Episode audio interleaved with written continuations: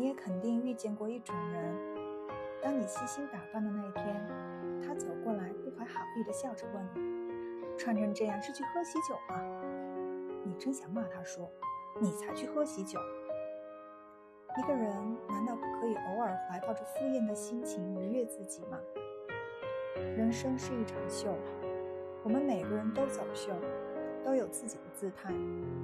当你不在乎别人的想法和目光，自己的姿态。